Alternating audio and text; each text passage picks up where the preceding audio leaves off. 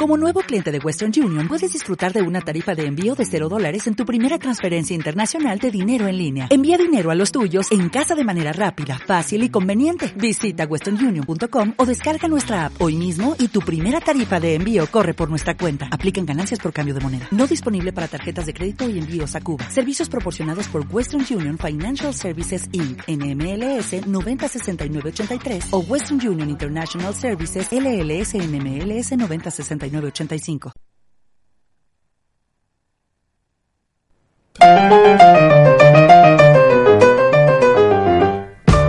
Voces, historias, anécdotas, pasiones, intereses, gestos, entre comillas, porque la palabra nos hace humanos. Un programa con voz propia de desarrollo humano, bienestar universitario, Universidad de AFID.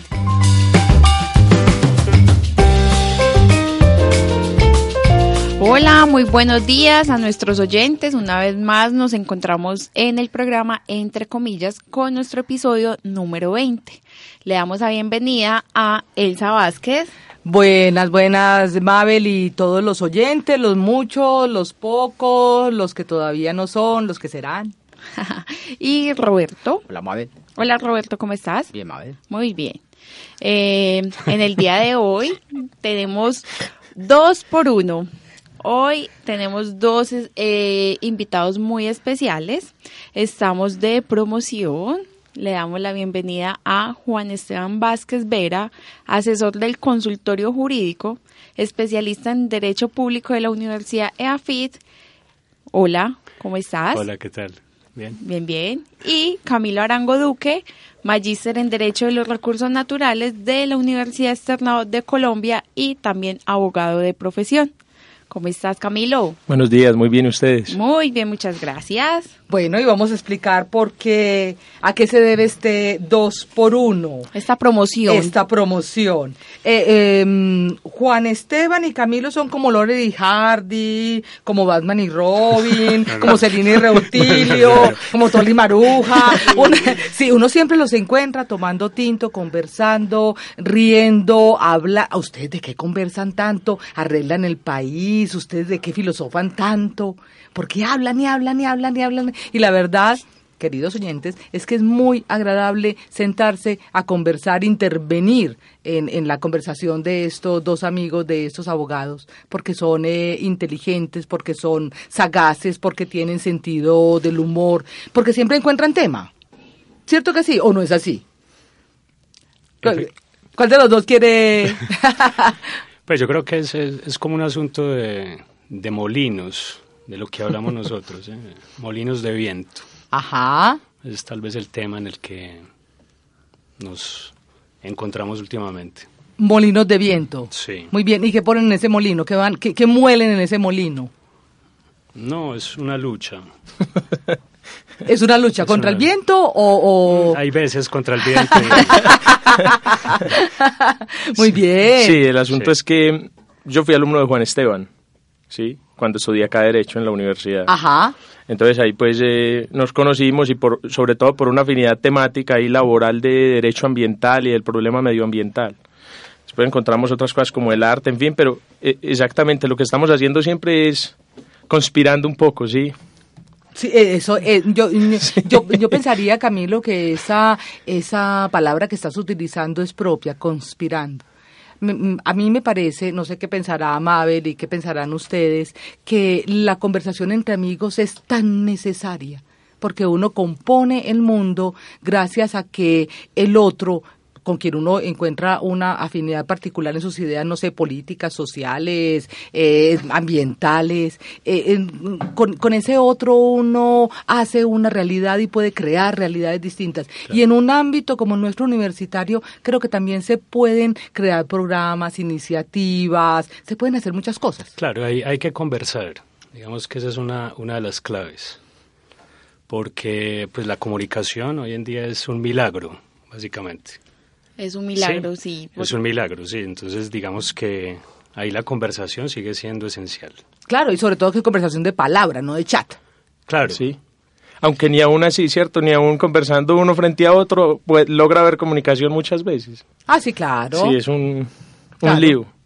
Por supuesto, Sí. sí. pero de eso se trata también. De eso se trata. De seguir hablando, de mirarnos a los ojos, de mirarnos a la cara y de seguir, de conversar, aun cuando no estemos de acuerdo. ¿Han estado en desacuerdo ustedes en algunas ocasiones? Sí, Claro. muchas veces. Ajá. Que no se llega necesariamente a un punto común, sino a dos puntos disímiles que se encuentran. Claro, y a ofrecer pelea incluso. Sí, claro. Pero en buenos términos, ¿no? Sí, no, hasta, que- hasta que hasta que haya Un duelo, un duelo. Sí, exacto. El mismo tema de la comunicación, ¿cierto? Hay momentos en que uno dice, bueno, acá hagamos un duelo, ¿cierto? O muere uno o el otro, pero no hay, no hay más A ver, alternativas. ¿quién va a dar el brazo a torcer? y por lo general, ¿quién es el que muere y quién es el que sale victorioso? No, no, no, eso eh, hasta que haya sangre, la primera gota de sangre ahí se para. Bueno, Esteban, vos estás muy joven, fuiste profesor entonces de Camilo, pero es que está muy joven, pues uno, uno, uno, uno pensaría que debería de tener, o está muy bien conservado. Porque estás, pues yo, la, la verdad es que nosotros pensábamos que de pronto ustedes habían sido compañeros de estudio, que se habían conocido en la universidad, quizás en el colegio, quizás cuando niños, porque en realidad son, son muy jóvenes. Ambos. No, fue acá en EAFIT. Ajá. ¿Y hace cuánto? Hace, ¿qué? ¿Ocho años? Ocho años. Más o menos, sí. ¿Siete años? No tengo ni idea. No, no, no recuerdo. No Pero entonces idea. Juan Esteban era un pollo cuando le dio clases a Camilo. Sí, En consultorio jurídico, sí. Claro, nosotros estuvimos fue en, último en el semestre. consultorio. ajá. Claro, en, en último semestre eh, tuvimos la oportunidad de atender algunos, algunos casos. Sí.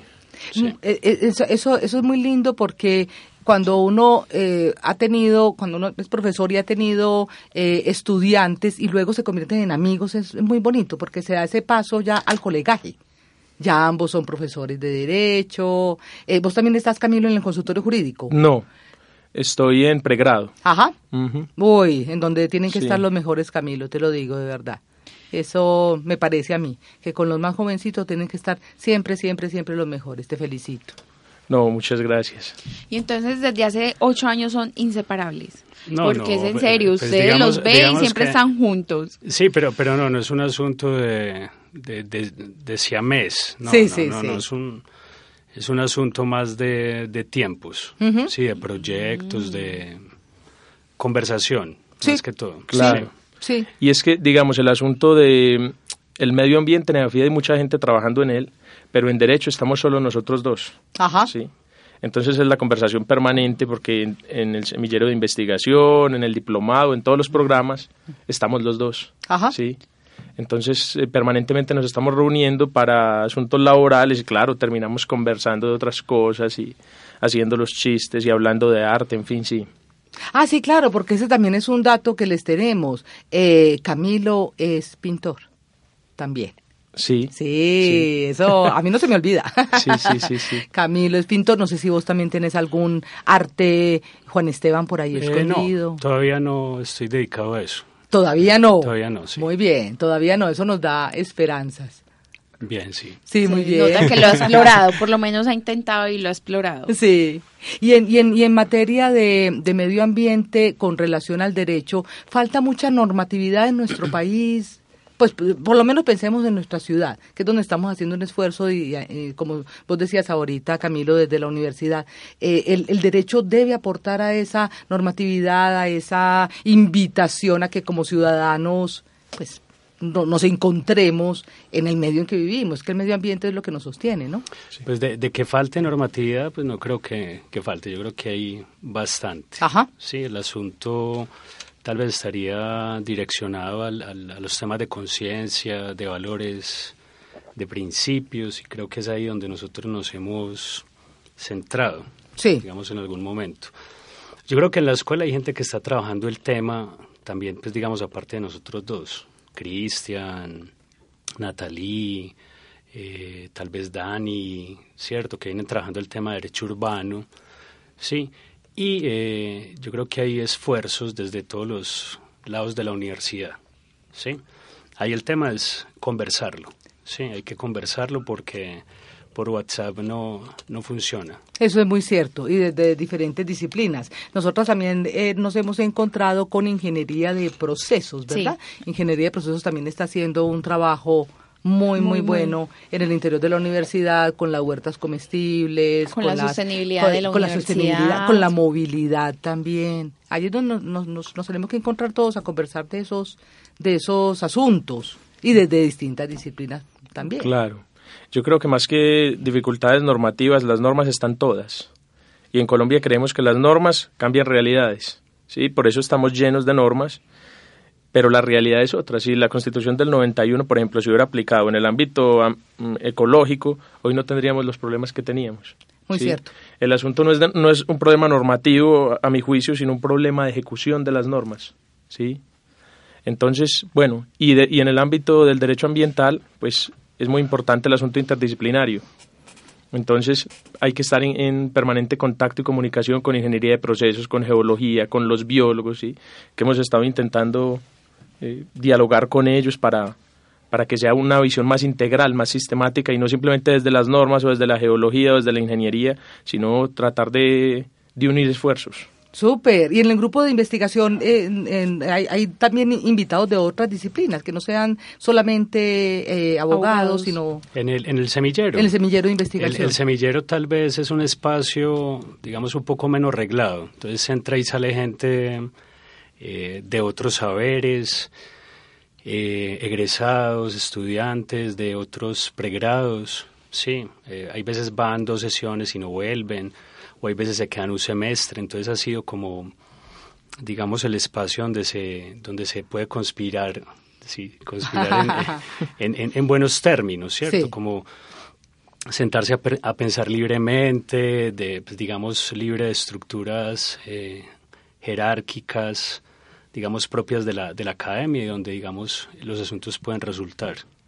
Pero Ah, se deben no. de sacar unos datos interesantísimos, porque es un grupo muy pues interdisciplinario. Muy entonces- diverso. Sí, es muy diverso y sobre todo lo que decía el profe es, yo, yo- a mí me gusta decir que es un poco anárquico, ¿sí? Ajá. Porque las reuniones empiezan un poco espontáneamente, va llegando la gente, no hay una primacía de algún profesor que empiece a hablar o que abra la sesión, sino que empieza una conversación.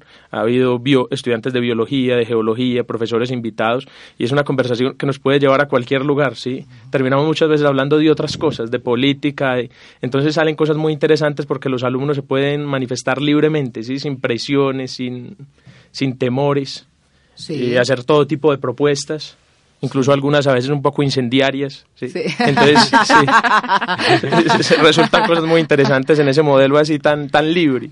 No, no, no, eso es una publicidad. No necesitamos que nos paguen. Publicidad para el semillero de investigación que dirige Juan Esteban en este momento y Camilo. Sí. Ambos lo dirigen. O sea que se pueden poner en contacto, en contacto con Juan Esteban Vázquez.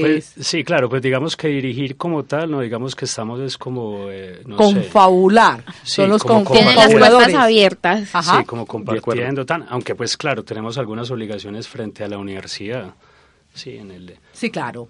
en los proyectos que, que tenemos y, y digamos, eh, ahí pues hay, hay un trabajo interesante de, Sí. de investigación, de recopilar información, de concientizar, de sensibilizar el estudiante, digamos que es el que mueve en últimas el, el, el proyecto, ¿sí?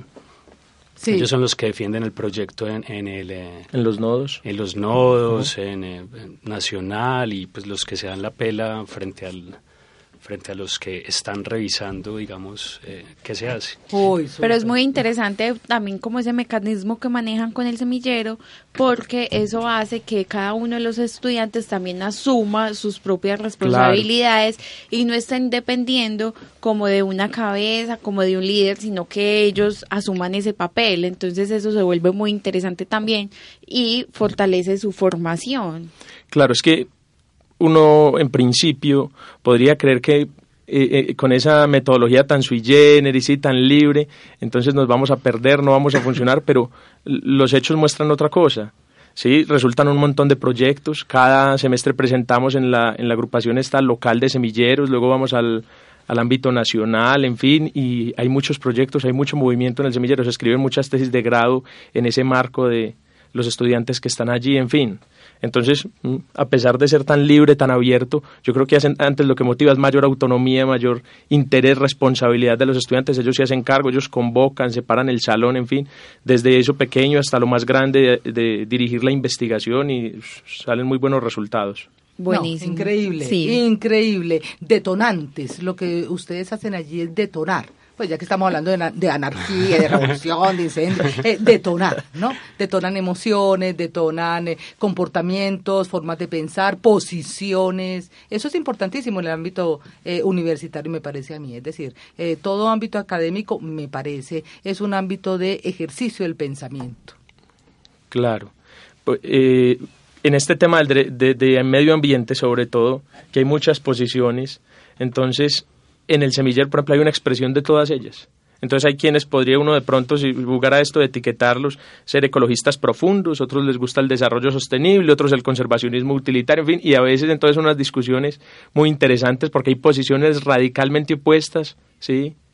Algo de polarización también como, en como, como ocurre en el país, pero al final salimos todos, somos amigos, en fin, y, marchan bastante bien las cosas, creería yo. Ah, muy bien, y aprovechemos eso de, de, ser amigos. Cuando los invitamos a ustedes dos, queríamos también aprovechar eso, el, el, dar, dar un ánimo a los amigos, a la conversación, al encuentro. Además del ámbito universitario, eh, Juan, eh, Juan, Juan Esteban y, y Camilo se reúnen también en otros ámbitos por fuera. Van a fiestas, van a rumbas, van a bares, ¿o no?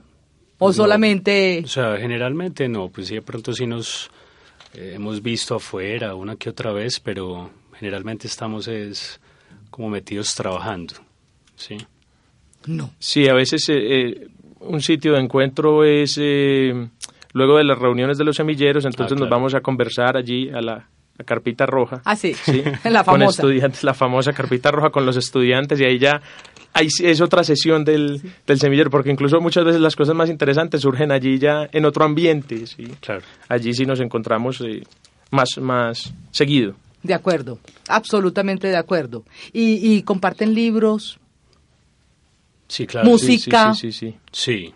No necesariamente que la preste, porque dicen que uno no debe prestar ni libros. Yo no estoy, de, no estoy de acuerdo con ello. Yo creo que uno debe prestar los libros, debe prestar la música, compartirla con los amigos, que les gusta en materia de literatura, de música.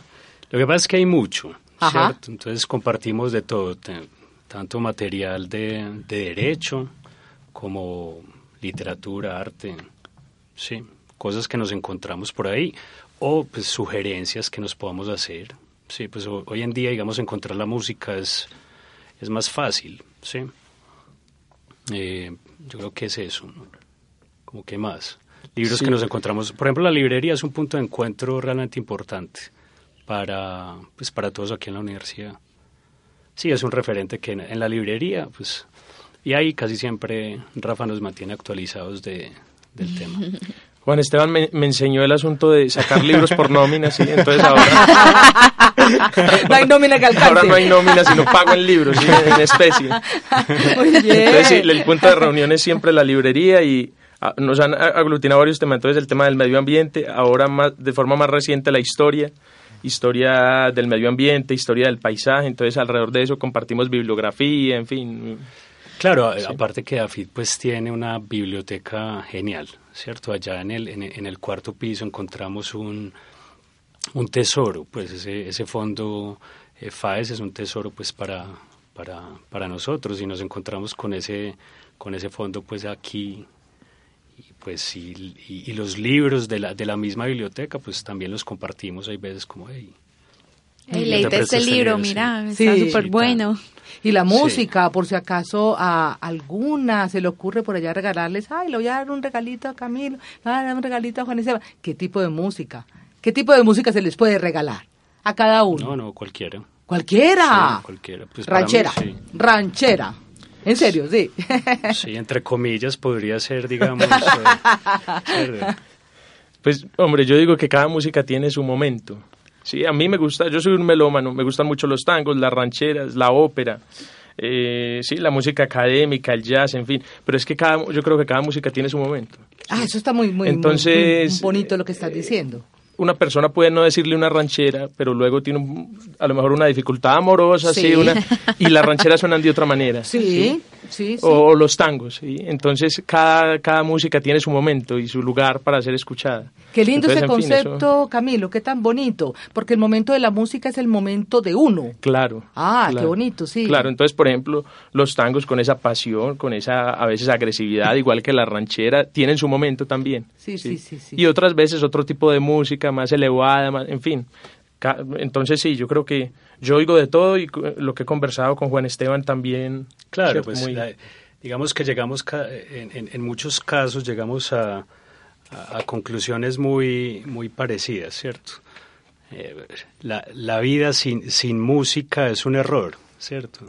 Tal vez planteaba Nietzsche el, el tema, sí, pues, digamos que le sobra la razón ahí al, al hombre para plantear. pues, música, toda, bienvenida, sí. Y si es en, en, en, en el disco. LP. Sí, en el EP, en sí, acetato. claro, sí, Sí, sí, sí. Claro, no, hágale. Hágale. Ya saben, nuestros oyentes, música de cualquier tipo de música. Pero primero hay que preguntarles, ah, eh, ¿cómo estás esta semana? ¿Cómo está tu ánimo? ¿Cómo está? Para saber cómo está el corazón. Para saber cómo, qué Claro, tipo de música le van a regalar. claro. No, no, se recibe toda y ya llegará el momento de, de escucharla eso, como es, se debe. eso, sí. es, eso, es, eso, eso es sabiduría. Uno eh, en Claro, cierto momento dice, bueno, tengo que escuchar esto. Y Claro, uno pasa claro, por artistas, por música, por... Claro. Claro, igual pasa con los libros, uno a veces va acumulando Claro, los libros, claro. no los hasta que les llega el momento ese Claro, libro. claro. Es una cosa y muy tiene uno una relación con el libro que por momentos no, no lo quiere mucho, ¿cierto? Sí. Después de haberlo apasionado. Sí. Y, y luego lo retoma y dice, voy a volver a leer este libro, voy a volver a revisarlo. Sí. Y puede que ya no encuentre nada de lo que era o de lo que le hacía sentir. Y luego, en fin, es una, un asunto muy de momentos, ¿no? De circunstancias y de... Muy cierto. Juan Bueno. Esteban, Vamos a entrar a hablar un poco más de la vida privada. ¿quién es Juan Esteban? Juan Esteban. María Antonia Vázquez Peña. A mi hija. Eso, ¿qué edad claro. tiene? Tiene un año y medio. ¡Ay, es es una una bebé! bebé. Sí, es una bebé. Sí, un año y medio. Sí, un año y medio. Muy bien. Sí, ya habla. ¿En serio? Sí, ya habla. Sí, y camina ya, por Camina supuesto. ya. Nunca, nunca, nunca eh, has tenido oportunidad de, de venir con ella a la universidad, a alguno Sí. de los programas. Sí, claro. Sí. A recorrer la universidad, claro. Sí. ¿Y qué te dice? No, pues digamos que es a contemplar Ajá. los jardines, eh, digamos que el espacio en general. Ser padre debe ser toda una aventura, ¿no? Claro, claro, claro que sí. Sí, sí, sí. Es algo nuevo, algo Sí, nuevo claro. siempre. Y tu hermano Carlo Felipe, ¿qué hace tu hermano? Felipe. Felipe está ahora eh, dedicado al, al comercio. ¿Ah, sí? Está dedicado al comercio. Vive en Santa Fe, Antioquia y Tierra Caliente. Ay, qué envidia. Sí. Cierto. Una vida más tranquila, más sosegada que la que le toca vivir a uno en ciudades como Medellín. Claro. Hace poquito Mabel y yo estuvimos en el AFID Pereira y, y la verdad es que fue tan agradable, pero Muy tan, tan agradable. agradable, mucho. No solamente eh, AFID Pereira como tal y, y- y las personas que trabajan allá, Anatulia, Norma, todas las personas, sino también la ciudad. No, Pereira es muy, muy agradable. Ahí es cuando uno se da cuenta de, de, de, de que es Medellín, pues sí. No, no voy a hablar más de Medellín, ni me faltaba, es una ciudad a la que quiero mucho. Pero sí es bueno salir y, y comparar también. Claro. Esa vida de pueblo tiene mucho encanto. Mucho. Muchísimo, muchísimo. Bueno, y a ver, cuéntenos Camilo, ¿quién es Alejandro y María Clemencia? Ah, mis papás. ¡Tan lindo! Ah, mis papás. también ¿Qué? abogados, de pronto, no, también. médicos. ¿Qué hacen los papás? Médicos los dos. Sí. Los dos son médicos. Ajá. Eh, Sí. eh, ¿Médicos con alguna especialización o...? Bueno, mi, mi padre es cirujano. Eh, mi mamá pues, empezó la especialización, pero finalmente decidió que no, en pediatría, finalmente decidió que no, que eh, por, por esos días ya había nacido mi hermano, se casaron muy, muy pronto, entonces decidió que, que no podía hacer las dos cosas, que prefería estar con él, en fin. Pero trabajó eh, muchos años como médica, sí. Sí. ¿Y tienes un hermano? Tengo un hermano mayor y una hermana menor, sí. Eres el del medio, El del medio. el sí. consentido. No, y ellos No, no, no. eh, estudian eh, afitenses de pronto también. Mi hermana es afitense, sí, estudia ingeniería de diseño. Ajá. Ya se graduó. Ya se graduó, sí. Sí. Mi hermano es veterinario. Qué bonito. Sí, sí, sí. De, de, del, del CES, Del de la CES, Antioquia. Del Sí. CES. Qué Sí. bonito. Ay, dedicarse a los animales. Sí, en la, en la familia nos han gustado mucho los animales a todos. Ajá. Sí. Eh, un hobby mío, ya que quieren pues algún asunto de la vida privada, ¿Qué sí. quieren? Nadie, nadie está pidiendo Ya que nada. Nadie está pidiendo Que Usted nada. que solito mencionemos- se- nos está dando la información. Que mencionemos algún asunto de la vida privada, por ejemplo, eh, me aficionan las palomas mensajeras, ¿sí? A ver, despacio. Hablando de animales un poco. ¿sí? Contanos. Que eso sí es exótico. No tanto, no tanto como, como uno creería. Eh, las palomas mensajeras tienen muy buena orientación, entonces regresan a donde volaron por primera vez a su casa. Entonces uno las lleva a un lugar alejado, las libera y ellas regresan a su casa, ¿sí?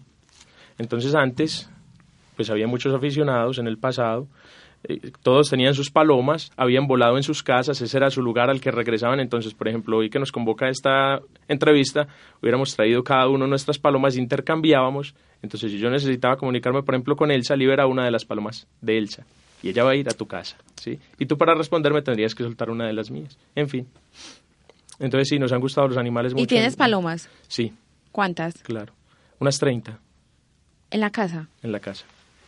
Qué maravilla. Eh, para mí me acabas de develar un, un, un misterio, porque yo no sabía cómo funcionaban, si es que se le puede decir así, sé que es- no es el término, cómo, cómo era el asunto de las palomas mensajeras. Claro, regresan, pero porque uno tiene una paloma ajena. Pues porque uno, claro, el, el mensaje se le envía, ya, ya, sí, sí, sí. Pero bueno, eh, pero una, una, una, una pregunta que no, no quiero desaprovechar la oportunidad. ¿Cómo hace entonces uno para entrenar a la paloma? Es decir, yo tengo una paloma o, o- o unas, unas palomas que, que crío en mi casa. Eh, no, no, no, o- no- no entiendo, o ¿dónde se cría? ¿Cómo Sí, las entreno? Sí. Yo tengo las palomas en mi casa, ¿cierto? Sí, por ejemplo, si tú fueras a empezar, tendrías que adquirir unos pichones que nunca hayan volado, pero que ya comen, se alimenten solos y para el manejo. Y luego entonces los empiezas a dejar que vuelen en tu casa, ellos son muy territoriales, van a volar ahí alrededor, en fin, aunque ellos viven pues en un encerrados, su- salen a volar todos los días, pero tienen como su lugar donde duermen, en fin, Tienen su casa. tienen su casa, sí. Y regresan. Entonces uno Claro, soltaría y, y se regresan acostumbran a vivir ahí, Ah. entonces tú los sueltas todos los días, ellos dan vueltas alrededor del palomar y ya si los llevas a otro lugar ellos regresan. Está en ellos, es eh, instintivo. Qué tan bonito. Demasiado bonito. Además que yo tampoco entendía cómo era el misterio de las palomas mensajeras. Súper. Un dato Sí. muy interesante. Sí, porque incluso creo que las palomas mensajeras se crearon en la guerra, en alguna de las guerras como un medio de, de- De de comunicación. si no estoy mal. Claro, en las guerras se usaban como medio de comunicación, sí, tenían palomares en los cuarteles y los soldados iban con una con una pequeña caja con tres, cuatro palomas para eh, eh, enviar la información a, al centro sí, de lo que estaba ocurriendo. ¡Guau! A ver, Juan Esteban, no te quedes atrás. Ok, A ver, ok. suéltela pues. Hablando de animales. Ah, ok. no, yo no sé de animales o cuáles son esa, El esa hobby, el- afición, esa, esa, que- conta alguna cosita. Pues a ver, con respecto a los animales, no, pues no sé, toda la vida he tenido animales, pero ahora no.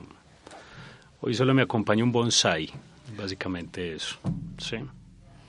Entonces no, pues aficiones así como con animales, no. Ajá. ¿Y de qué especie es el bonsai? Es un carbonero, Ajá. pequeño, sí. Sí. Y, y lo, lo, lo amarrás y lo cortás y Sí, todas estas cosas que pues, también hay que hacer con los A bonsai. veces, a veces, yo creo que hay que aprender. Sí, es una, una relación nueva ya con, con el árbol. Ah, qué tan bonito. eso, sí. Qué tan bonito. Me imagino que vas a, a, la- a San Diego cuando hacen la exposición de bonsais, que es absolutamente Claro. espectacular, ¿no? Muy sí, lindo. antojase, antojase. Sí, sí, ¿no? sí, sí, sí, sí, sí. Sí, es un trabajo duro. Sí, sí, antojase es una cosa muy berraca. Bueno, vamos ya casi terminando el programa. Miren que no ha sido nada doloroso, nada. Pero siempre acostumbramos dedicarle a nuestros invitados una canción. Y para ustedes va Camelot de John Basil, un tema que escogimos con mucho cariño para ustedes dos.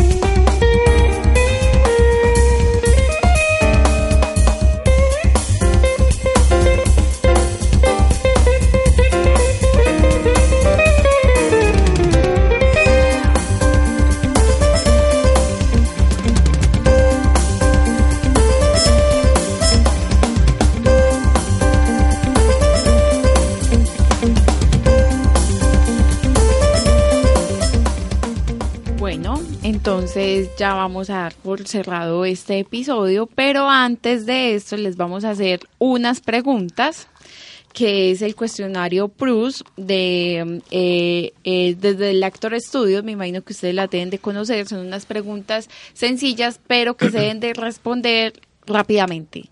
Entonces lo que vamos a hacer es que la pregunta se la vamos a hacer a los dos, me responde Camilo, luego Juan Esteban, y así nos vamos yendo, ¿listo? Vamos a ver, sí. Ok. Entonces rápidamente, ¿cuál es tu palabra favorita? No. Piscina. Muy bien. ¿Cuál es la palabra que menos les gusta? Camilo. No, no sabría. No. ¿Cuál es el sonido o ruido que más placer te produce? No, ni idea. No, no. Juan Esteban. La guitarra eléctrica. Muy bien. ¿Cuál es el sonido o ruido que les aborrece escuchar? El teléfono a las 3 de la mañana. También. Sonido más aterrador. Ay, sí. Bueno, bueno, aparte de su profesión, ¿qué otra profesión y oficio les hubiese gustado ejercer? No, yo creo que pues, esta se puede responder un poco más, más Claro. amplia, ¿cierto? Sí. Claro. No, yo creo que uno no tiene por qué limitarse, ¿cierto? Que la profesión no tiene por qué definirlo. Uno puede ser abogado, músico, en fin, aficionado, eh, pintor, eh, fotógrafo, escritor, en la Pero te medida de hubiese sus- de sus gustado ejercer otra profesión aparte de Eh, abogado. No, no, como abogado estoy bien, sí. Y Juan Esteban. ¿Que le gustaría o que le hubiera gustado? Que le hubiera, gustado, gustado. Sí. O que te gustaría también, si quieres Sí, hacerlo en claro, un ok, futuro, no, claro. Jardinero. Muy bien. ¿Y qué profesión nunca ejercerían? Político. Tal vez. Ajá. Bueno, ¿qué les apasiona en la vida? Aparte de las palomas. No, la vida misma. La vida. Y a La vida, claro. El arte. A ver, muchachos, si el cielo existiera y se encontraran a Dios en la puerta, ¿qué les gustaría que Dios les dijera al llegar? Camilo. Lo que pasa es que es un experimento que no contemplo, ¿cierto? Que, que- que exista, ¿cierto? Pero Y Juan Esteban. Habría que hacer la ficción, ¿cierto? Sí, claro.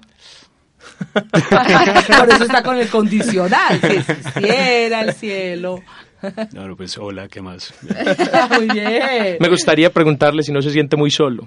Ah, wow, señor. Yo también me lo he preguntado muchas veces. Debe sentirse muy solo, si existe. Bueno, muchachos, muchísimas gracias por haber aceptado esta invitación. Eh, ¿Qué les pareció? ¿Cómo se sintieron? Bien, bien. Eh, quedaron cosas en el tintero, lo Claro sabemos, sí. para otra Claro. conversación. Porque Juan, Cami- eh, eh, Juan Esteban nos, nos, nos eh, dijo de un tema que nos gustaría tratar luego más adelante en otra en otra invitación, ¿qué les parece? Y hablamos concretamente de ese tema tan interesante de arte y medio ambiente. Bueno, muy bien, Juan Esteban, Listo. Camilo, muchísimas gracias en realidad. Eh, pasamos un rato muy agradable y a nuestros oyentes los invitamos a escuchar nuestro próximo episodio y les agradecemos por estar con nosotros. Feliz día.